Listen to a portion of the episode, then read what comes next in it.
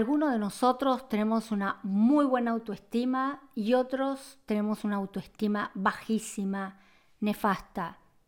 ¿Por qué alguien se siente bien consigo mismo y hay otro que se odia con el más absoluto sentimiento de rechazo? ¿Qué sucede en realidad? ¿Se nace con una autoestima determinada o es algo que aprendemos y vamos incorporando en función del entorno en que nos encontramos. Bueno, les cuento que muy pronto voy a dar una charla en Mindalia sobre abundancia y estados emocionales. ¿Tendrá que ver la autoestima con mi capacidad de generar dinero, de generar abundancia, de tener bienes materiales, mi capacidad de disfrutar de las cosas que tengo? Bueno, mi respuesta es sí, absolutamente sí y totalmente sí. La base de la riqueza material, y no solamente de la riqueza material, la base de que yo pueda disfrutar de lo que logro materialmente en el trabajo, en un emprendimiento, eh, en la venta de productos, en ganar dinero, está en la autoestima. Un estudio demostró que el 30% de nuestra autoestima está determinado por los genes, por el capital genético, por el equipo genético. Es decir, hay gente que nace con una predisposición innata a ser más positivos, a valorarse más, a ver el lado bueno de todo lo que sucede. Pero estamos hablando solamente del 30%, nos falta el 70%. ¿Y cuál es el 70% de la autoestima? El 70% de la autoestima se basa en lo que viví con mi familia, lo que escuché con mi familia, la familia, la educación, el afecto que recibimos, las experiencias traumáticas que podemos haber tenido. Se han hecho muchísimos estudios en psicología que demuestran que personas que han tenido o tienen una predisposición genética muy buena para valorarse y sentirse bien, pero se desarrollaron eh, en ambientes que los eh, valoraban poco, eran hostiles, eh, tenían carencias afectivas muy fuertes, no desarrollan el capital genético.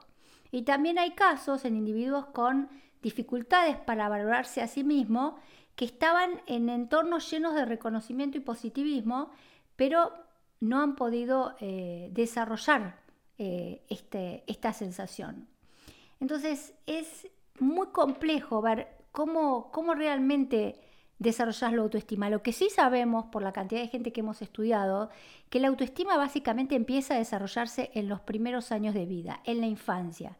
El bebé que se siente querido, admirado, contenido, que se le muestra el afecto, es un bebé que va a tener altas posibilidades de desarrollar la autoestima.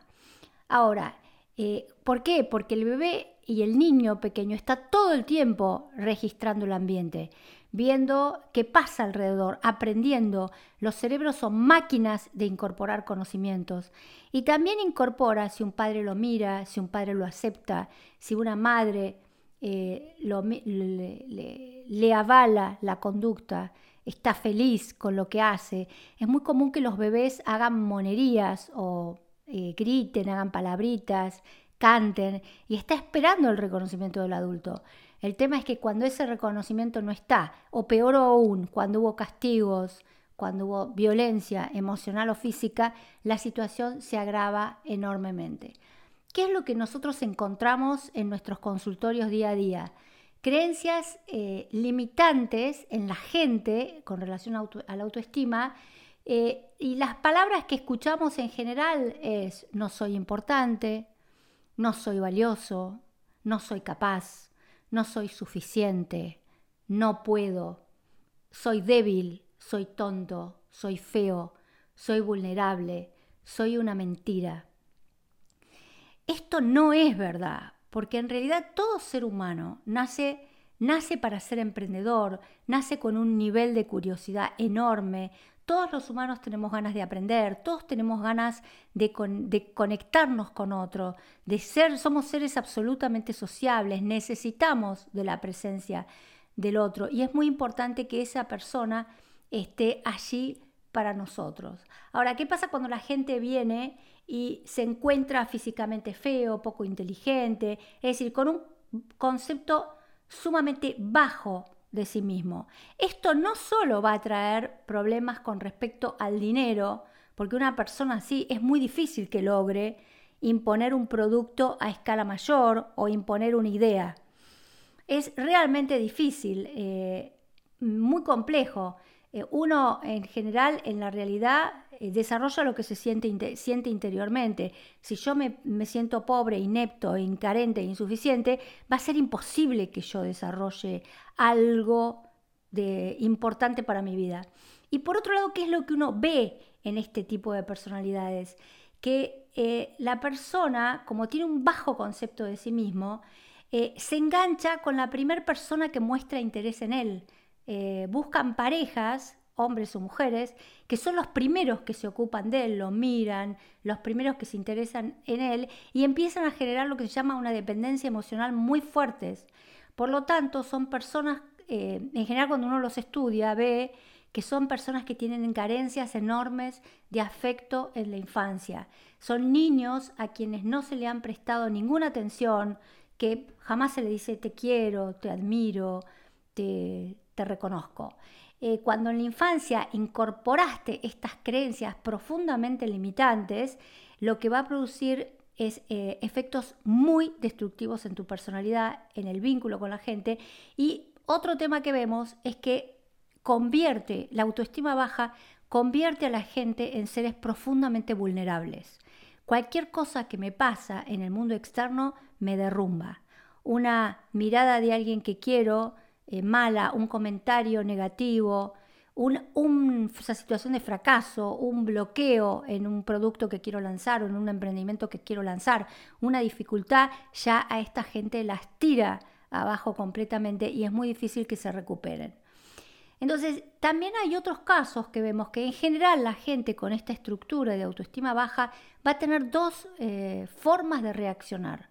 Una es como víctima, son aquellos que van por la vida literalmente de víctimas, como almas en penas, sintiéndose desgraciado, eh, teniendo la queja como instrumento de vida y de comunicación permanente y expresando a todo el mundo lo, malo, lo mal que se siente. A Dios y medio mundo le dicen, ni bien uno se, se entera cómo estás y te empiezan a hablar de todas las desgracias que tienen. Y el otro punto, que este es un punto menos hablado, pero muy importante, y acá querría ver si vos no estás en alguno de estos dos áreas es la sobrecompensación. Es decir, inconscientemente, para que nadie vea que yo no soy capaz o que no soy valioso o que no puedo, me voy a esforzar muchísimo más de lo habitual y así no se van a dar cuenta lo que yo realmente soy. Son personas, yo lo he visto cantidad de veces en mis consultorios, cantidad de veces. Son personas que a nivel laboral o de cara a los amigos son personas exitosas, fuertes, capaces. Eh, si le preguntamos a cualquier persona que la conozca, normalmente van a decir que son gente de éxito, gente muy potente.